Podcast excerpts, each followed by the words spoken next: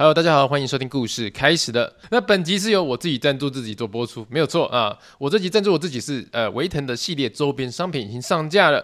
那在我们的资讯栏点进去呢，就可以看到我们周边商品的系列样式了。那这次有出四款啊，跟大家介绍一下。第一款呢是超级大抱枕。那这个大抱枕呢，其实它上一次出的时候是四年前的，那当时就是卖完也就没有再再版了啊。这四年来一直有人在夜市啊，或是在别的地方有看到，或是在网络上找到图说维腾这个抱枕。可不可以再再版？什么时候会有卖啊？很抱歉，因为我们过去的制作那个周边商品都是跟厂商合作，那就是我们设计图给厂商，厂商去做出来，并且厂商去贩售。这个部分厂商因为已经没有这个意愿在做再版哈，那我们也没有办法拿刀去要挟人家，哎，再版啊，混蛋哦！所以呢，这一次我们这个大抱枕是真的重新再开版，重新再设计，而且呢，做的大小比四年前那一颗还要大，你知道吗？哇，这个是非常厚、非常扎实的一个大馒头感觉啊！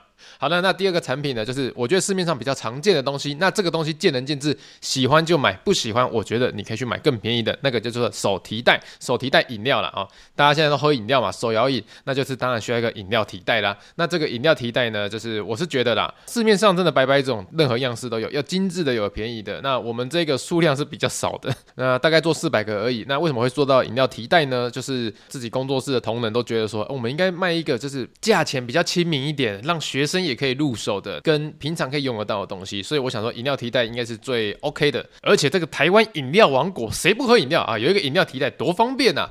啊，第三个东西呢，就是。维腾擦手巾，什么叫擦手巾？就是你可以挂在啊、你家的厨房、你家的浴室、你家的哪边有洗手台的地方都可以。因为我们现在疫情之后回家都已经有洗手的习惯，那就洗完手之后用维腾擦手巾擦一擦，哦，多干净！然后看着维腾的笑容，这是 happy happy 呀、啊！好了，最后一个呢，是我比较推荐大家可以选购的哈，就是如果钱钱只能购买一份的话呢，你想要支持的心的话，我觉得这个可以购买，就是我们一体两面维腾娃娃。什么叫做维腾娃娃？哦，维腾娃娃。就是小小的一个呃维腾的样子嘛，就是有头有有脚有身体的，然后那一个娃娃。但重点什么叫一体两面？一体两面呢？一般的娃娃啊，正常就只有做一张脸，那后，后面就是后脑勺嘛。但这次不一样哦，为什么不一样呢？因为呢，这是我难得出周边，我也不知道会不会有下一次，搞不好卖不好就没有下一次。所以呢，这次的娃娃，这个电绣娃娃，我是两面，好，就是。它的正面跟背面，我们都有电绣表情，所以你买到一个娃娃，你就可以得到两种表情，是不是听起来很划算吧？而且我在直播的时候，我讲过，这个娃娃卖完之后，我就不会再再版了，就不会再再版了，因为你知道，两面都要绣电绣那个表情上去，其实成本就会有点高一点，而且还不知道卖不卖得完，你知道吗？重点是啊，讲一个比较那个站在盈利的角度好了，其实有两种表情，我可以做两种娃娃。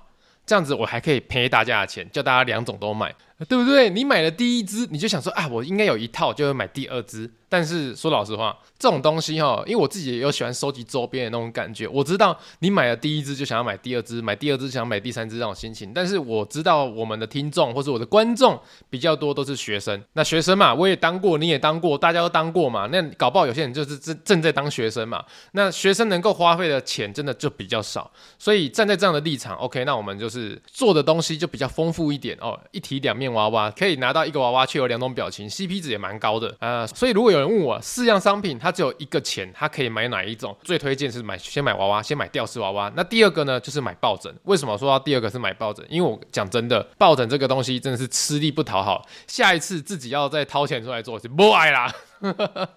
真的会没有啊？那我们抱枕真的很扎实，那摸起来呢，松松软软、舒舒服服的。我们堪称抱枕界的马卡龙。那你知道马卡龙又有什么称号吗？就是少女的酥胸。所以等于说，我们这个抱枕抱起来就是少女的酥胸啊，这样的松软啊。哎，干这样讲真的没事吗？啊，不管啦，反正就是我们的抱枕非常的舒服啊。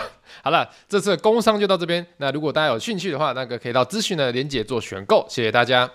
好了，OK，回到我们现在的录音时间哦，现在是二零二三年的九月一号凌晨的两点二十五分。对，没有错，有点晚了，哎。不过我们 Podcast 就这样嘛，啊，夜间录音感觉就是比较舒服一点，比较感性一点，比较真实一点，讲出比较多内心话一点。有不知道大家会不会在夜深人静的时候讲出比较多自己跟自己的对话的内容啊、省思啊，或是其实你在睡觉之前你会一直想在想自己白天的事情啊。那这个礼拜一周大事呢，我想要其实跟大家分享一个故事，也是我这个礼拜一直以来在逃避的一件事情。那跟大家分享一下，因为我们这边就是说六十五趴的我自己嘛。那跟大家分享一下，你们可以听完我这个故事之后，告诉我，你留言告诉我，你我这个选择，我这个做法，到底是在你们眼中是什么样的想法？我们就拿出来讨论一下。嗯，那从哪边开始说呢？好吧，那应该是说，从上个礼拜开始，我的手机就一直接到一通电话。然后那通电话呢，是在我的联络人通讯录里面的其中一个人。但说老实话，因为我的电话号码从我国中时期，就是十几年前我国中开始的电话号码，我到现在都没有换过。所以那个通讯录里面的人，基本上有可能是国中同学打过来的。那好巧不巧的，这一通电话就真的是一个国中同学打给我的。那我来说明一下，这国中同学上次跟他认真的讲过几句话那一种，就是好好的讲话，是在。八九年前了吧？那八九年前讲的那几句话，其实就是他打电话来借钱，就是他打电话来借钱。那我我先跟大家讲一下，呃，我国中跟他的关系，就算是我们算在班上比较要好的朋友，但是在班上比较要好的那种关系，我觉得啦，某种程度上有一种阶级感，就是他比我呃有权力、有威严、有阶级的那种感觉，所以就是。呃，如果要讲一个比较明确，就是班上讲话大家会比较听他的，那我就是在旁边的，像是那种赠品的感觉。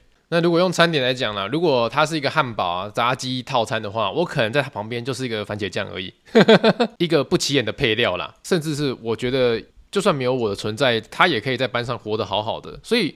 我很像是寄生在他旁边，或是我们是互相需要的那种感觉，就是我需要有一个人当我的朋友，而他就是需要旁边有人跟着他一起走的主角啊！我就是配角命的那一种感觉，在当时的国中那个环境，所以国中一毕业之后呢，我们就上了不同的高中。但是我觉得在学生时期的友情啊，反而就是比较纯真一点，所以我们在上高中之后，还是多多少少会出来打个网咖聊个天这样子。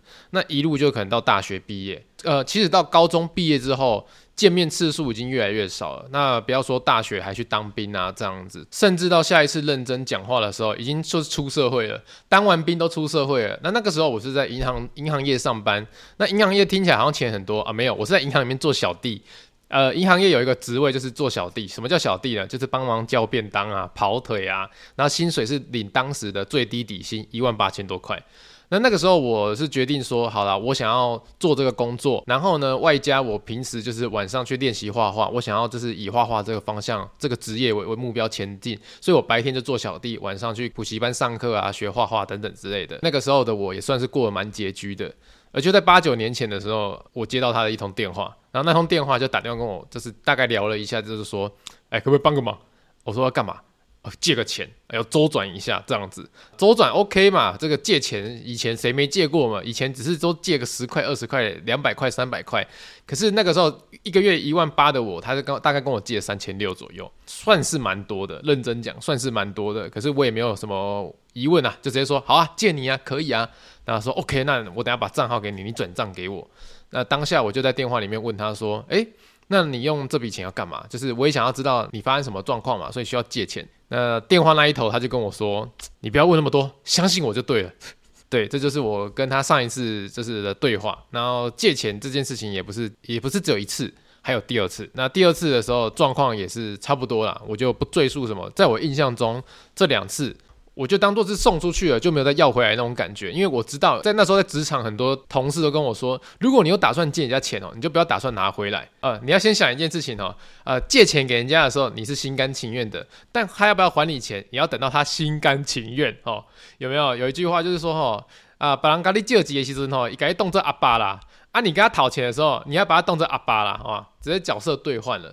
所以那个时候的我，其实借出去我也没有想那么多。但是长期在追这个 podcast 的听众，应该就了解说，哈，我的个性就是比较细腻一点，比较多愁善感一点的那种巨蟹座。呃，我借钱给你也没关系，你要不要还，看你自己能力也没关系。但我比较在意的就是借了之后人就不见了。就是没有在高博的，就是接下来的这几年来，连那个 FB 通知了说，呃，今天是维腾生日，好，或是赖通知说，哦，今天是谁谁谁生日，也没有再留一个那种生日快乐那种祝福的，都没有，就是钱借完之后就消失了，奈假奈摩基啊，哈，就是不见了。那最近一次真的有见到他本人，大概是两三年前，在一个卖场，他带的全家大小，就是他老婆小孩，然后我们在卖场见到面，这样子，所以有打个招呼啊，寒暄一下，但真的就是打个招呼寒暄一下，没有聊多少，因为总不能在别人的老婆小孩面前讲说，爱什么都还我钱嘛，这样很坏耶，对不对？所以简单的说啦，所以为什么我会我会说我们大概有八九年没有联络？因为我觉得上一次见面那一种打招呼，并不是真正的联络。那八九年前的联络，他跟我掏心掏肺的，就是要我帮他周转。我觉得那可能就是我们缘分已尽的那个时候。为什么讲到这边呢？因为上个礼拜我的电话响了，然后打来的就是他，而且打过来的他不止打手机号码，他也打了 Line，他也打了我的 Facebook 的那个 Messenger 的电话，他打了这三种管道。都打给我。那通常来说啊，因为上个礼拜他打给我的时候是礼拜六。那我有说过，我上个礼拜就是在感冒嘛，就是发烧啊，而且礼拜六是我们要上片的时候，我非常忙。那再一个重点呢，其实我算是有接电话恐惧症的人啊，所以除非我知道对方是很有紧急的事情要找我的话，呃，不然我一般很少会接电话，不然就是我等到电话不响之后，我等到我准备好了，我会再回拨给对方这样子。所以当下我在忙上片啊，然后他又一直打来啊，他我想说，如果你真的有事找我，反正你都有我的赖，你就打个文字啊，你跟我讲说，哎，我是谁谁谁，然后我找你要干嘛。啊、如果看到的话，回拨一下电话，这样就好了。通常是这个样子啊，我相信这个是人之常情吧。你打那么多通，这个没有接电话，你就留个文字讯息，让人家看到说你要干嘛，人家就会回拨给你了。可是呢，他就没有这样做，他只在赖上面打了一段讯息，啊，打一段文字告诉我说，哎，我是某某某。就这个样子，他也没有说他为什么打电话过来，也没有说为什么打那么多通要找我干嘛，都没有，他只报上他的名号来这样子。那我心想说，为什么这样子我？我更不敢接这个电话，你知道吗？因为我上一次对他的记忆就是在八九年前借钱的这件事情上。接下来呢，我就开始选择去逃避这件事情。对，我是一个逃避的大人。我不知道我的听众有没有已经出社会一段时间，然后也会遇到类似状况的这样子啦，就是你好久不见的朋友，好久不见的同学，而且还没有那么熟哦，甚至以前很熟，可是你们已经很久很久没有联络，他突然非常殷勤的打给你，那接下来会发生什么事？接起这通电话，我都不知道是不是打开潘朵拉的盒子，所以我宁愿我宁愿就是假装没看到、没听到，然后选择去逃避他。我不知道我这个心态到底对不对，虽然逃避虽然可耻，但好像真的蛮有用的。而接下来呢，三天吧，他打将近快要三十通电话过来，那个电话加起来就是，比如说 Line，比如说 Message，比如说那个手机电话号码，加起来应该前前后后也有三十通。如果我夸饰的话，你就想大概有二十通电话这样子。他还有传简讯过来，他就传简讯过来说他叫他是谁谁谁啊，看一下讯息，就这样子。他也没有说他到底要干嘛。没有说他打这么多通电话到底要干嘛，就好像一定要跟我讲到电话一样。但我不知道为什么啦，我的第六感告诉我，越是这样子，越觉得怪怪的，有鬼。我觉得有鬼。那毕竟就是可能他八九年前给我的那个阴影存在。你跟我借钱，我一口答应你之后，我问你为什么，你确实告诉我说相信你就好。但是我相信了你，相信了你之后，八九年来。我的生日，我的过年，我的什么节日啊？我们节日上都没有在互相庆祝、互相问候。那八九年后，突然平地一声雷，电话打得又急又促，还传讯息、传简讯告诉我你是谁。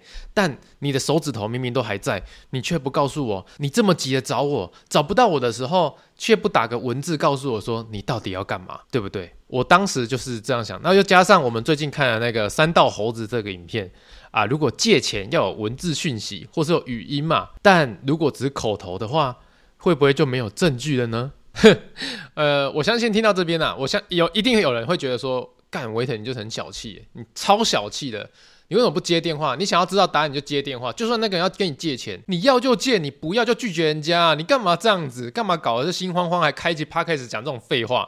老实讲啦，我也曾经想过要不要接起电话，想听看看他到底要说什么，但。我真的很害怕一件事情，我害怕的是什么？我怕一接起这通电话，会把我们最后的尊严都戳破了。我觉得现在我们的关系就是停在过去那种念书时期很单纯、很美好的那种状况，只要回忆起来很开心，这样就好了。但如果我今天把这通电话接起来，我觉得我们的关系就会像夜市里面捞金鱼的那张纸一样，有没有？有没有捞过金鱼？那个纸放到水里面，你可能动一下，它就破一个洞了。我很害怕啦。现在接起这通电话的时候，我们的尊严、我们的友谊、我们过去的一切种种回忆，就可能像捞金鱼的那张纸，一碰就破了，因为我很害怕这通电话是在要求我做一些我不想要做的事情，而当我拒绝你的时候，我觉得我们的关系就破了一个洞，也就像温室效应一样，像像北极的冰融化一样，北极熊都快没有家了。我真的怕这通电话，他所说的任何一句话，他所做的任何一个要求或是决定，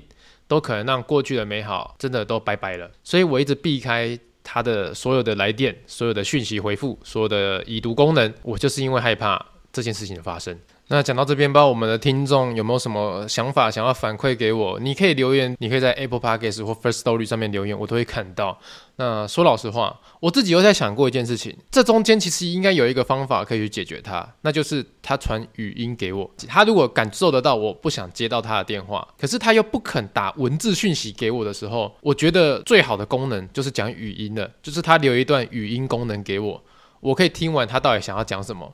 那如果他想讲的内容，他想要提出的要求，或是他想要做的事情，是我可以接受的话，我想我就可以文字回复，或甚至打给他。但他没有选择这样做，他只选择一直打电话给我，一直打电话给我，一直打电话给我。那我觉得越来越害怕，这件事情会不会像我想象中的那样，是这么的不堪一击，就是让我们的回忆变成不堪一击的样子。我这个礼拜没有什么很严重的大事发生，就是因为这几通电话。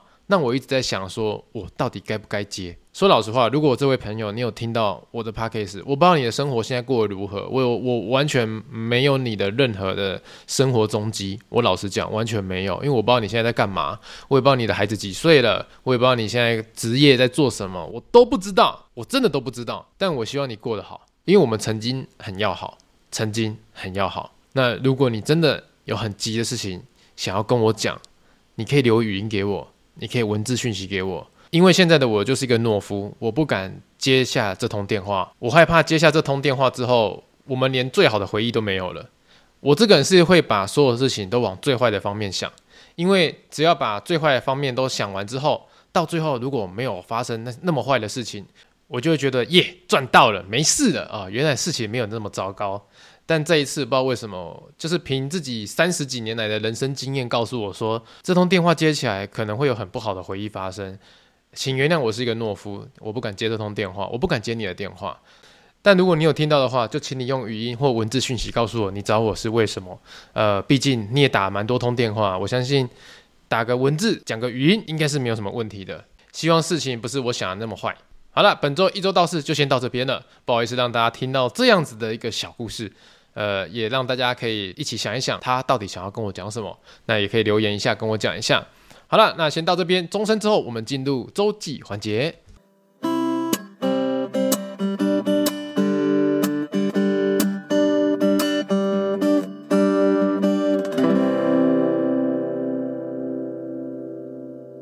好了，欢迎来到周记环节。那第一次来这边的听众呢，先跟大家分享一下，我们这个节目呢，前半段会分享我现在这个礼拜每个礼拜我发生的一周大事，就像你刚刚前面听到的那样。而现在这个终身之后的周记环节呢，就是会把我的高中周记拿出来朗读，跟大家分享念一下。那高中周记是什么意思呢？就是真的是把我高中的时候的周记拿出来念，然后我们来看看高中时期的我到底在想什么，然后并且对我的高中周记做批判思考，哦，帮我自己改考卷。OK，好的。那我们这个礼拜的高中周记呢，有写新闻哈，新闻时事要摘写说，周杰伦投文字 D 勇夺最佳新人奖，哇，多久之前了？投文字 D 大家看过吗？周杰伦就是在里面演藤原拓海哈，得到了新人奖，在这边我们恭喜杰伦啊，得到新人奖。好了，OK，那我们接下来呢，就看一下周记的内容吧。OK，呃，本周周记，我真的是一个蠢爆的人，我真的是个烂人。我做了一件我不喜欢别人对我做的事情，那就是不守承诺。我知道人犯了这条罪就是死罪，我的良心不安，所以我深夜起来写周记。哦，这个周记在深夜写的，想用这个周记内容说对不起，我没有遵守承诺，是我的错。我再也没有资格说平凡人许下诺言，英雄就要实现诺言。干，为什么？平凡人许下诺言，英雄实现诺言。现在的我根本就是印度的首陀螺，可怜连首陀螺的程度都不如了。我用我的文字表达歉意，他没有接受，我了解。但我真的用诚意想要去做，但现在不能，因为还没有到见面，他看不到我，即使我与他现在面对面，我真的拿出最大诚意吗？人要面对自己的过错，纵难困难，但我想要负责任啊，因为这是我该做的，也就是想挽回一个朋友的最后希望。希望现在批改到这边的周记之前，我已经拿出我的诚意来面对过错了。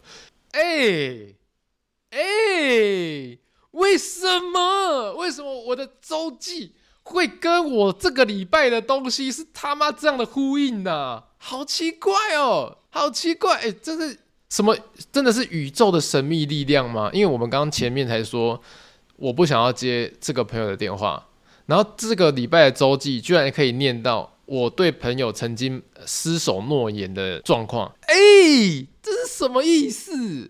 好了，我们现在复盘一下，因为这个老师呢给我的周记是 A 加，而且我相信大家应该从我的文字叙述里面有感受到我非常大的歉意，所以当时的我应该是做了一个很糟糕的事情。好，我们来重新看一下，到底我从蛛丝马迹里面去看一下我做错了什么事。哦，第一句是。我是真的蠢爆了，我是个烂人，我做了一件我不喜欢别人对我做的事情，就是不守承诺。我知道人犯了这条罪就是死罪，我的良心在不安，所以我深夜的起来写周记，想借由这个周记说对不起，没有遵守承诺是我的错，我再也没有资格说平凡人许下承诺，英雄实现承诺。我靠，真的是这。公上面削我哎、真是讲得很好呢。我真的，我文学造诣怎么那么赞呐、啊？那现在的我根本就是印度中的首陀罗，那可能连首陀罗都不如了。你知道什么叫首陀罗吗？首陀罗哈，印度阶级种姓制度啦。好，来查一下哈。印度大家知道，它是一个就是阶级制度、种姓制度的一个社会啦。那我们来讲一下哈，它最高的人啊，最高的人种叫做婆罗门。然后接下来，叫做刹帝利，好，他就是贵族跟骑士。接下来呢，再下一个阶级就是废社，所以说就是庶民呐。那最下面最低端最底层的人就叫做手陀螺。手陀螺是什么？他是奴隶啦，就是这边挖粪坑的啦。哦，所以我在周记里面讲我现在处境是印度中的首陀罗。哦，我把我自己放着这么卑微，我所以当时的我应该犯了一个非常非常大的错误。那周记有写到了，我用我的真心诚意想要去做，想要让他去原谅我，但我没有办法见到他，代表他不是同班同学，哈、他看不到我。即使我跟他如果面对面了，我真的也不确定可不可以拿出最大的诚意吗？啊、人如果要面对自己的过错，虽然困难，但我想要负责任呐、因为这是我想要做的，也就是想要挽回一个朋友的最后希望。希望在批改到这篇周记之前，我可以用诚意面对他。所以，我到底那时候我犯了什么错？我记不起来了，诶，我真的记不起来。我靠，白痴哦，写就写完整一点嘛，以后要看才知道自己到底犯什么错啊。哦哟，我现在好想知道哦。我觉得这篇周记蛮有意思的。什么叫蛮有意思的呢？就是。第一个，我们刚开头的时候就说，呃，有个朋友打电话给我，不想接这个电话，因为我觉得可能会戳破我们最后的尊严，就是像捞金鱼的网子一样被戳破这样子。前面反正都讲过嘛，结果到周记这边的时候，我自己犯了错。我想要跟我的朋友道歉，然后我用我最大的诚意去跟他道歉。呃，我先跟大家讲一下我所谓的道歉，我做我这个人道歉的 SOP 是什么？第一个，我一定会告诉对方我做错的事情，我会把我做错的事情列出来，告诉他说我哪里错了，我不应该这样对你，我真的感到非常抱歉。如果你可以接受我的道歉的话，我想要请你吃顿饭，或是做想要一些弥补他的动作，让他觉得我是真心诚意的想要请他原谅我这样子。我老实说啊，我觉得道歉要让人家道歉到心坎里的时候，是应该是告诉对方说。你做什么事情让他感觉到不开心，所以你因为这件事情跟他赔罪，跟他道歉。我的想法是这个样子，而不是那一种要道歉还道歉很没有诚意，就说哎对不起啊，呃我不知道哪里惹到你了，但是你不开心的话对不起啦。这这一种的这种是火上加油的那一种道歉，所以我自己给自己的道歉规范算是蛮严格的。我来讲一个小故事好了，这是我前面有讲过嘛，我之前在银行里面做小弟，那在银行里面当小弟啊，要么就是扫扫地，然后客人来的时候倒茶水，然后呢。去叫便当，然后送公文。那其中一个公文呢，就是要送支票，因为银行嘛，银行之间支票往来其实很频繁的，没什么问题的。那有一次呢，那也是我上班的第一个礼拜吧，我就拿到一张支票，他就是说，哎，维腾，你这张支票送去某某银行哦，拿给他们啊，记得就是五点前要送到，人家要结账什么的。我说好，然后我就送过去。结果我骑摩托车一到那边的时候，我一进去，然后就说，哎，我还送支票。他说好，我一摸口袋，我的包包口袋，支票不见了。支票没去呀，然后我当下整个傻住了，我整个傻住，因为那张支票上面写两千万，我整个我看两千万不见了是怎样啊？然后我开始哦，就像那种过捷运的时候有没有要出捷运或进捷运的时候，突然找不到悠游卡的人，开始东摸西摸，我上面口袋摸，西装口袋摸，裤子口袋摸，屁股口袋摸，全部都没有支票，我整个疯掉。我开始马上在算说，我靠，我现在一个月才赚一万八，我要赔多少才可以赔到两千万？你知道吗？当下我就马上打电话回去给那个会计师。哦，因为会计是给我支票嘛，我就从会计室拿完支票之后就出发了，所以我就想说，会不会是其实支票我放在会计室桌上，我没有把它拿出来，所以我打给会计室，然后接起来的是会计室的经理哦，会计室经理就说：“喂，干嘛？”我说：“经理吗？”我说：“对啊。”哎，我是维腾啊，你有没有看到支票在桌子上啊？我支票不见了。然后那个经理就说：“没有啊，我确定我刚刚有给你，而且你有收进包包。”哎，然后我就说：“没有啊，我就找不到嘛，这没有，怎么可能？我包包已经找过好几遍。经理，你有没有看桌子上啊？”我就是用这种态度在跟经理讲话，因为我当下真的慌了。我是一个二十三岁的年轻小伙子，我把一张两千万的支票弄丢了，然后我所以我在对我的经理发飙，我在对会计部的经理发飙说：“你有没有找一下？你有没有看一下？我这边真的没有啊！”就是用这种态度在跟经理讲话，然后。经理就是他，算是一个就是睿智的，就是大人。然后他就说：“你先冷静一下，我觉得你那个包包的口袋蛮多的，你要不要认真的看一下每一个口袋？”然后我说：“怎么可能啊？我都看过啦、啊！哎、我这个口袋里面，我的哎哎哎哎，结果拉链一开，哎哎，支票在这里面呢，就支票在那里面了，我是傻住了。然后经理说：啊，找到了吗？啊，找到就好啊，找到就好啊，就是就是这个样子。可是我当我把支票给对方之后，接下来我就可以下班回家了。”那我那天回家之后，我就觉得非常丢脸。我是真的觉得非常丢脸。第一个，我没有做好我的本分，我没有保护好我的支票，我没有确定我的支票在哪边。第二个，我居然是用一个工读生，就是一个小弟的身份，然后去跟一个经理这样大小声，我觉得我很差劲。所以那天回家，我就下定决心，我隔天一定要好好跟经理道歉。那我怎么跟他道歉，你知道吗？隔天上班的时候，我很早很早就到会计师的这个办公室去等。那会计室除了经理，一定还有其他职员嘛？那其他职员其实都知道昨天发生了什么事情，就是这个新来的滴滴居然自己没有把支票收好，还打电话回来骂经理，嗯，还质疑经理说没有好好检查桌上有没有支票，这样结果搞乌龙，支票其实在我自己包包口袋里面，这样子。所以那个时候呢，我就是算蛮早到会计室，然后等到会计室人都到齐之后，经理也在现场的时候，经理就问我说：“啊，威腾怎么了吗？”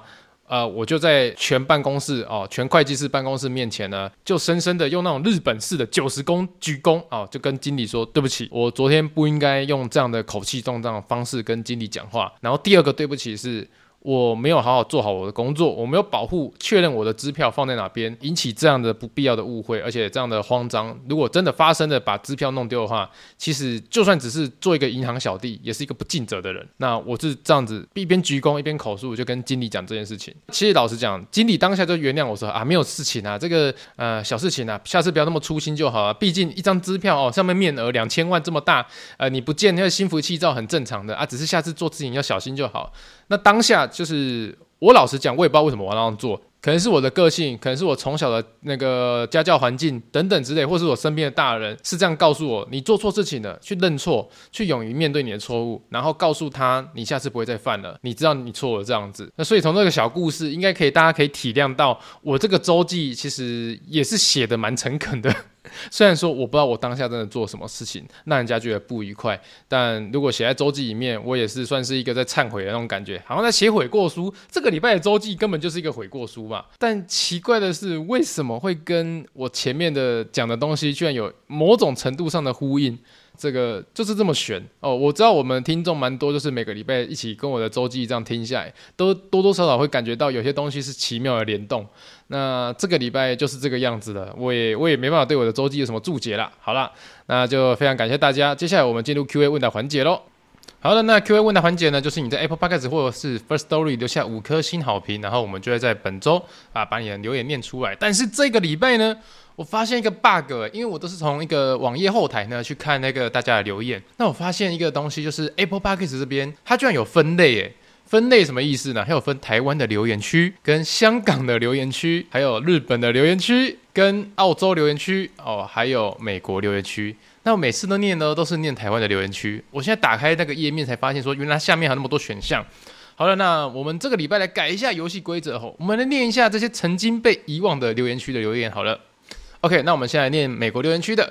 第一个留言的是说，希望未来儿子可以跟维腾一样贴心。他说，希望我们家的小兔崽子们可以跟维腾一样体谅爸妈的辛苦，不要每次带他们去夏威夷时，哦，我们住在美西，他们都会说又是夏威夷，以为去夏威夷不用钱是不是？每晚都会听维腾鬼故事入眠，希望维腾广告赚饱饱。呃，谢谢你，尤其是如果是在海外，美国、你在新加坡，你们看的广告收益，其实。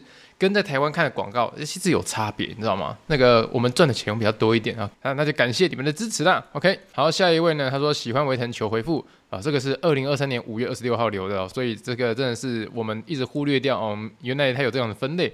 他说：“维腾你好，我是一个十七岁的大陆杭州人，好喜欢你，每天都会去 YouTube 跟播客看你，好喜欢霸圈跟小美，我也好喜欢，好谢谢你。然后下一位是五星推推，听说美国留言会看不到，测试看看，我看到了哈，他是呃四月十五号留言的。”好，下一位呢？这边是澳洲的留言啊、呃。下一位留言是每周都期待更新。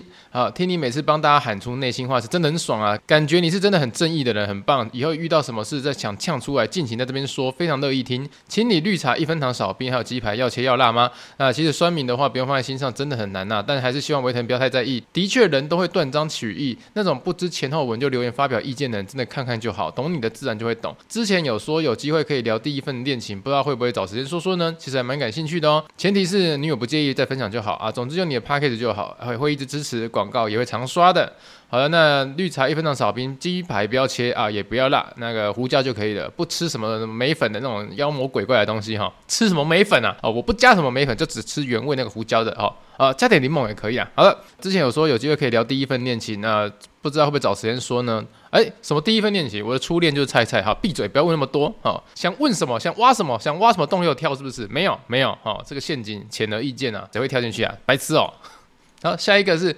昆山蓝女子图鉴，Hello，维腾，我是有一年无意在 Webtoon 上看到你漫画之后，深深着迷你的漫画风格跟幽默的鬼故事内容。后来又在 YouTube 看到伪鬼画变成动画。今天听你说电影院打扰别人看电影，你高亢的 OS 笑炸我，还有说不要跟你说加油，我有听进去哦。以及你晕眩的故事，记得要多注意休息哦。我们还想听到你更多精彩的内容，哎，维腾你很棒，我会支持的啊。感谢这个女子图鉴。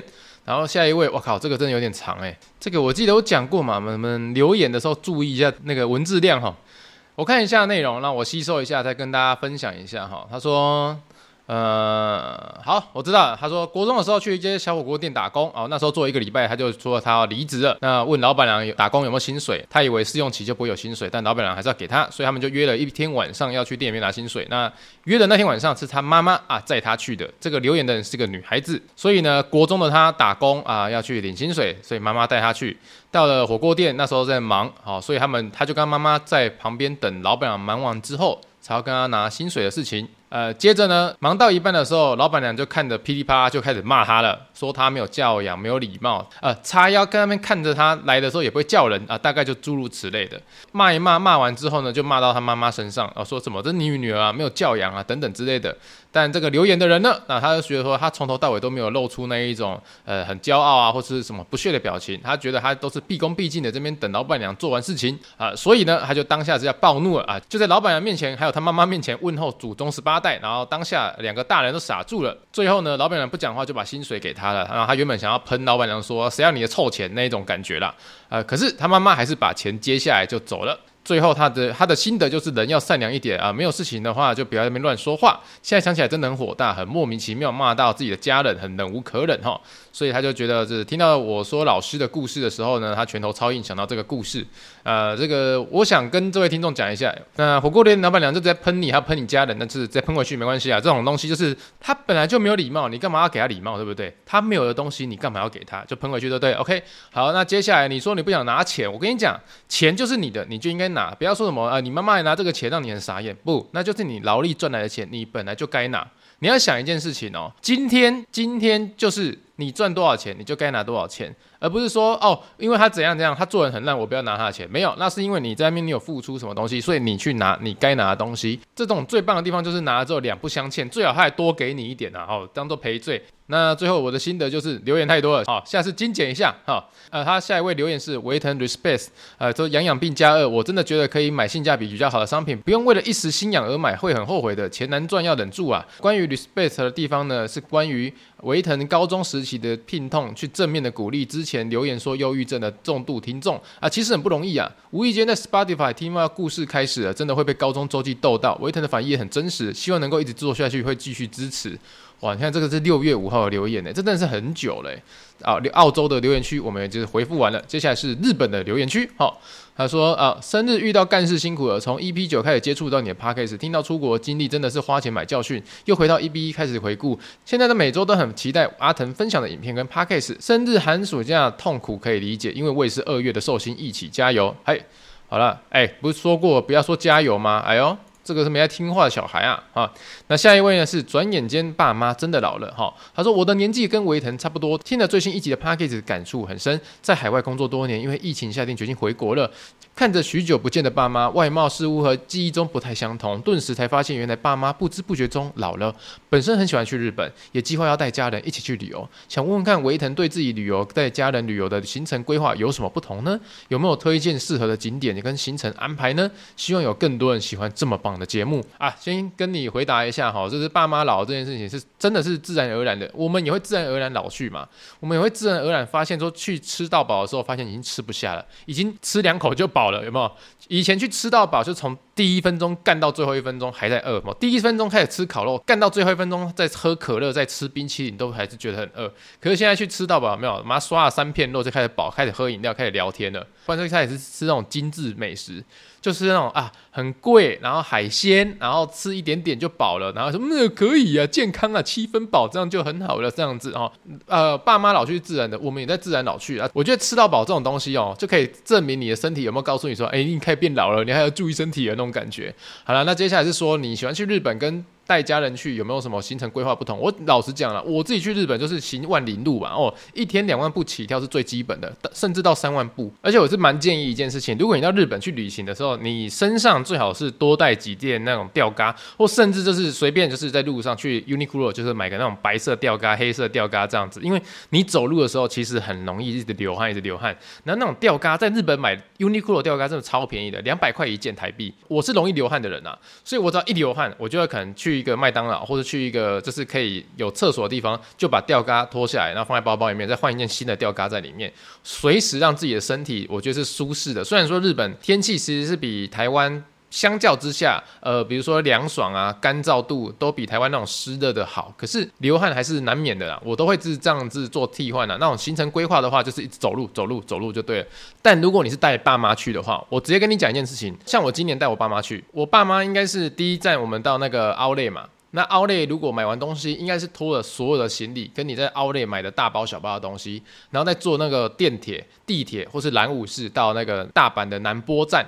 这样子啊，你知道坐地铁到南波站台币三百块，可是你大概要坐五十分钟的地铁，而且那五十分钟的地铁哦，它是那种类似电联车的座位，所以你上去的时候，你的包包、你的行李都是要顾好的啊。同时会有很多上上下下、上上下下，因为它不是对号坐。年轻人呐、哦，就是我们这一样的年纪的人，一定是可以承受。可是爸爸妈妈真的会很累，因为他们五六十岁了，他们没有办法再坐电联车坐五十分钟呢，还要顾行李。顾这个大的，顾这个小的，然后还要在上面睡觉，而且电联车上面很臭，呃，很多人上上下下，然后会很闷，会很臭，有人流汗嘛，这样子。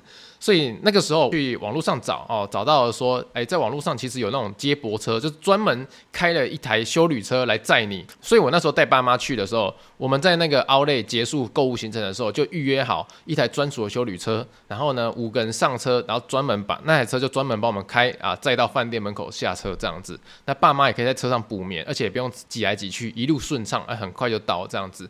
那一个人花费多少呢？坐电车啦，一个人花费三百块。可是坐那个专属的车子，一个人是一千块台币。虽然说贵了七百块，但我老实说，我觉得我换到爸妈的那种精神啊，会比较好一点。我是觉得值得的，因为呃，可以跟他们一起出国的时间不多，所以我跟跟你讲啊，反正只要跟爸妈出去规划，钱砸下去就对了。诶，走路超过十分钟，好，坐计程车有没有？就是这种感觉。然后去某个地方要干嘛的，快速通关买下去就对了。好，这是给你的建议啦。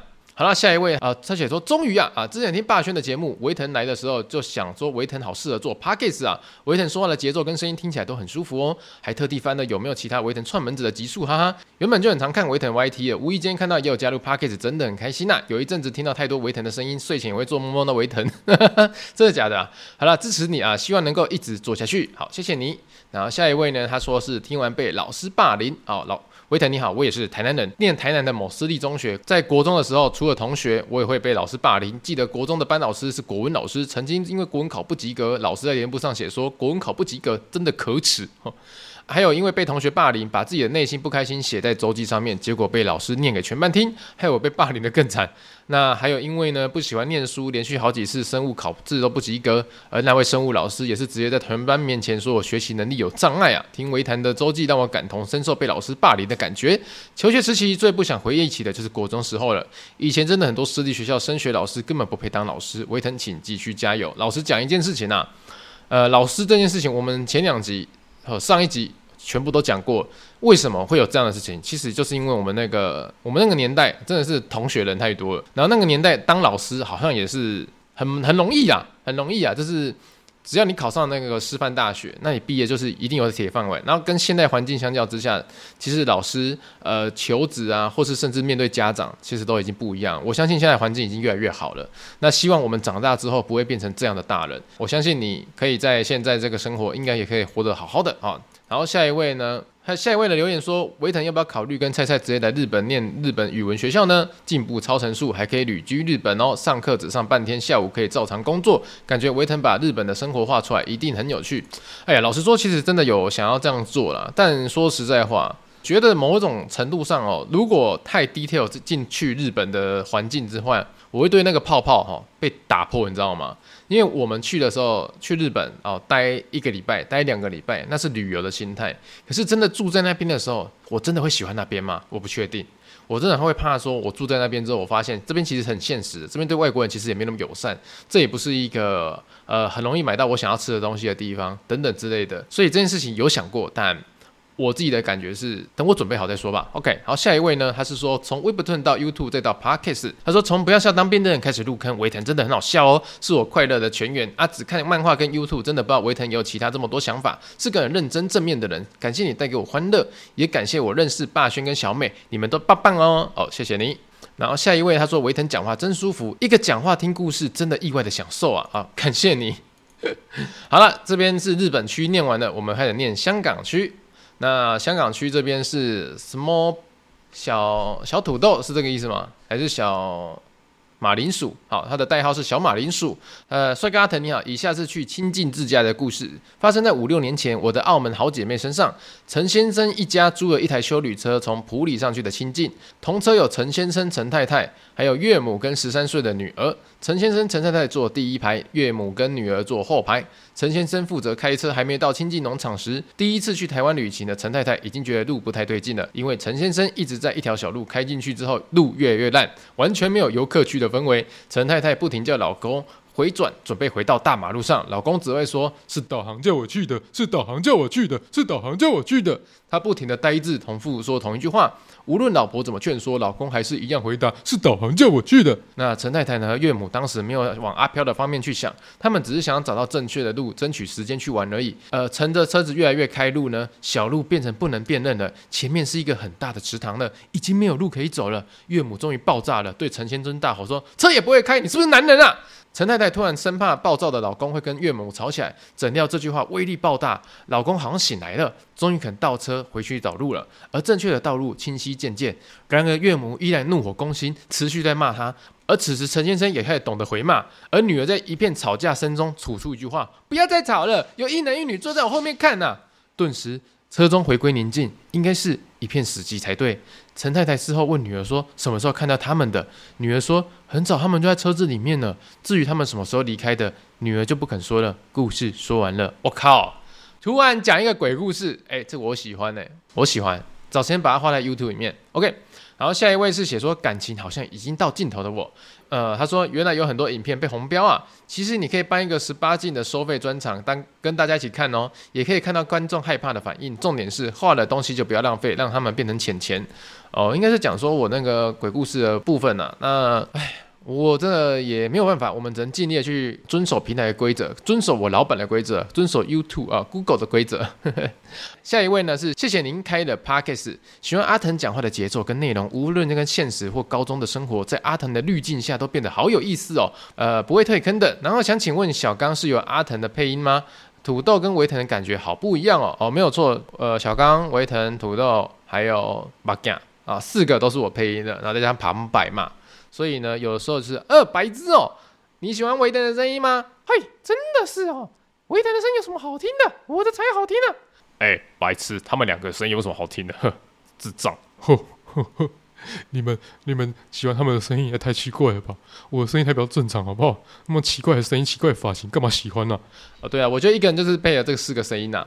那如果想知道我怎么成立这个声音的话，怎么配出这个声音的话啊，去找我的声音导师欧马克。好了，那下一位呢是下一位，标题是喜欢听故事，看到 YouTube 更新外送员鬼故事时，才知道原来有 Podcast 可以上班的时候听，赞呐！啊，谢谢你。好，下一位他说好好听，阿腾加油，阿腾讲故事精彩，要继续加油哦。来自香港，好，下一位也是香港观众，他写说赞赞。好，接下来下一位他说哈哈太开心了，维腾来了，从 YouTube 过来的香港观众哦，现在变成听众了，真的喜欢维腾这么正面，有疗愈到，谢谢维腾。呃，我不太正面啊，真的没有正面啊，我只是觉得哈，事情哦，先把它想到最糟了，那最糟之后如果没有遇到就赚到，好，前面有讲过就是这个样子，那。这边呢，呃，今天这一次的那个 Apple Podcast，我们先聊回到这边，我们接下来看 First Story 的留言。第一则，他说他是牛牛啊，维腾的身体免疫力好低哦，感觉是哪里有问题？当然有问题啊！我靠，你知道吗？每天都几点在睡觉？两点、三点、四点在睡觉。我讲一件事情，我不是要怪任何人，但是我知道观众对我的频道有所期待，他希望每个礼拜都可以看到鬼故事，我们也想要满足这样的期待，所以我们努力想要更新。那当然，更新之下，我的工作真的不是在 YouTube 上面，我们还有其他的商业案在执行。我们年底也要出书，甚至我还有说哦，我要出呃周边商品，然后也要做一些哩哩扣扣的事情正在进行中。呃，我都要求我的团队是准时下班的，但是我不能准时下班，因为我必须去生产这些内容、这些 idea，让他们去执行。所以我甚至到现在呃还是在工作中。其实，呃，说老实话，创业当老板就是这么一回事。那身体不好，自然而然就变成这样。我会好好注意这件事情的。我也打算找时间去做健康检查啦。那希望一切都会平安没事。好了，那下一位他是哩哩哩，然后他说啊、呃，这集我在霸轩频道，我有听过，当时听到的时候就记得维腾了。那集就是维腾的悲催童年回忆。当下想去看你的 YouTube 影片，可是知道是鬼故事，我又缩手了，不好意思啊。但前期知道你，但前阵子知道你开 Podcast 的，很开心的点进来听，太棒啦。之后我会去点你的 YouTube 广告哦，给你五颗星，附上手打的五颗星。好了，感谢林。然后下一位是哈哈。嗨嗨，维腾，我非常喜欢马克玛丽说话方式哦，但我还是最喜欢你的说话方式哦，谢谢你，爱屋及乌哦，非常感谢。然后下一位是林建辉，他说我是从马克信箱来的，维腾是自己人啊，嗨，建辉自己人啊，嘎滴当嘎滴当。然后下一位是旭旭哈，这也是老朋友了。呃，我大学时期是搭公车通勤的，有一次公车误点上课迟到，那是国文老师的课，我去跟老师道歉，老师说：“哎，通勤，我也是通勤，我自己开车上班，啊，你不用小叮当邓一模人上班哦。”我感到非常羞愧，去厕所哭了。结果国文老师在课堂开始排挤我。晚上班上同学的脸书充满着谩骂我的讯息，说我对老师不尊敬，老师不像爸爸一样可以没有礼貌。我明明没有说什么啊，但那那个老师是白发长发有年纪的男人，甚至可以这样对学生的吗？我的天啊！老师说他是通勤，你也是通勤哦，你是通勤，他也是通勤。他开车，你为什么不用乐意门上学？靠北哦，写考哦，有这种东西不会拿出来分享是不是啊？老师你有你就被按扛啊？什么叫拿乐意门出来上学？我觉得你说那个老师他是一个白发长发的那个年纪的男人哦，就是爱开这种他自己觉得好笑的玩笑。但开玩笑这种前提就建立在双方都觉得好笑的情况之下。如果你开这个玩笑，对方不觉得好笑，就适当的闭嘴啊，知不知道啦？我老实讲一件事情，我我身边的人哈都不敢整我，或者不不敢跟我开那种很超过的玩笑，因为他知道哈，只要那个玩笑一超过的时候，就是他们倒大霉的时候，因为我翻脸的时候是真的会翻脸的那一种。我觉得这种人就是他没有遇过一个真的敢跟他翻脸的人。你是跑去厕所哭，我敢保证啊，你去厕所哭，他就是觉得你在装可怜，他觉得他被那个什么欺负了，他觉得啊，我只是跟你开个玩笑，你怎么跑去厕所哭了？哦、感觉我是怪人的样子，所以他就在班上开始找同学一起排挤你。那那个同学可能比较挺他啦，就在为脸书上骂你这样子。他这种人就是没遇过真的当面跟他翻桌的那一种。如果他遇过一次，他之后讲话就会收敛一点。因为我以前也是那种讲话就是爱开玩笑。我以前在 Podcast 有讲过嘛，我讲了一些话了，让我的朋友生气，让我的朋友不高兴，所以我的朋友对我说：“哎，他很讨厌我，他觉得我讲话方式很讨厌。”所以就是因为这一次的经验之后，我他也知道说：“好，我讲话不可以这样子，我要看人家脸色，我要我要会读空气。”所以这种人，当再次有这样的人出现在面前的时候，你就要想，这个是天使的声音，这是上帝的旨意，告诉你，现在你要教育他，给他一个社会教育哦，翻脸给他看。好了。只有如果在遇到这样的状况，不要怕，直接跟告诉他你不喜欢这样。好，下一位呢是他说 Hello，他说请问维腾的周记为什么可以写这么好？我平常都写的不太好，有什么方法吗？呃，我相信这个同学应该是国中或者高中的同学啦。老实讲啊，我们一天吼那个时候是变态学校嘛，所以我们那时候变态到是每天都是念书十二小时以上。我们念的那种国英数的比重比较重啊，英文要写作文，国文也要写作文，写的作文至少三到四篇哦。认真讲作文啊。这种东西写三到三到四篇，你那个周记怎么可能练不起来呢？对不对啊？要看的课外读物也很多，因为我们很爱考课外读物，英文也考课外读物，国文也考课外读物，什么都考课外读物。真的验证了一句话：书中自有黄金屋。但现在书中绝对没有黄金屋，只有干话。为什么呢？因为黄金屋我们都买不起哦，我们只能买起二手屋。哦，我自己是买二手屋的。好了，那下一个呢？他没有留名字，他说呢，终于下定决心来留言了，觉得客串很不错，希望可以多来一点啊。他应该是说。马克跟玛丽的，那喜欢的话也可以去听他们的马克信箱哦。好，下一位是叮当哦，他说：“哇靠，那个和尚同学真的太猛了啊！”在说我们上一集的那个啊讨论的内容啊。OK，好的，下一位是西固，他说呢，我以为维腾要说，既然回程商务舱被折莲花的大妈吵到没办法睡了，不然就跟他们一起折莲花边抬杠好了。笑诶，谁要跟他们折莲花啊？好，下一位他是六六六六啊，他说：“Hello，维腾，这是我第一次留言，我觉得每个老师对学生的态度都很烂，希望维腾可以早睡早起。”诶。好了，老师这个话题我们就说过不聊了哦。那早睡早起，我会尽力去做到的。非常感谢你关心我的健康。好了，那 First Story 的十则留言我们也讲完了。这个礼拜呢，算是比较怎么讲？前面呢，算是我的真心话系列了。当然，我不知道大家对于我的真心话系列有没有一种，比如说感同身受啊，或者是觉得啊，干你这个人就是逃避问题嘛。呃，我不知道，我不知道，就可能大家有点来给我一些回馈。那不管是你同情我，或是你觉得我逃避话题，或是你觉得你站在我这边，我都愿意接受去倾听。那老实说，我把我该说，我把我知道的都讲出来了。那我也希望这位同学啦，你如果有在听这个 podcast，你真的想要找到我，不难，打字、传语音。我都会看得到，我都听得到，但一直打电话过来，我会害怕，因为我就是一个懦弱的大人，因为我就是一个不想失去美好回忆的大人，就是这么简单啊、那一样啊，这我们这个礼拜呢，就是没有业配，唯一的业配就是我的周边商品上的。如果你想要支持我，你有两种方法，第一个，你可以到我的 YouTube 啊观看任何一支影片里面的广告啊，把广告看完，我就会有收益的。那第二个呢？就是你可以行动支持我，就是你拿出你的钱钱来，然后下单去订购我们的商品。我们的商品现在都是有现货的，只是要给我们一些时间去出货。哦，我们有娃娃，我们有擦手巾，我们有饮料提袋，跟我们有大抱枕，都在资讯栏的链接里面可以找到。那我是威腾，我们下礼拜见，拜拜。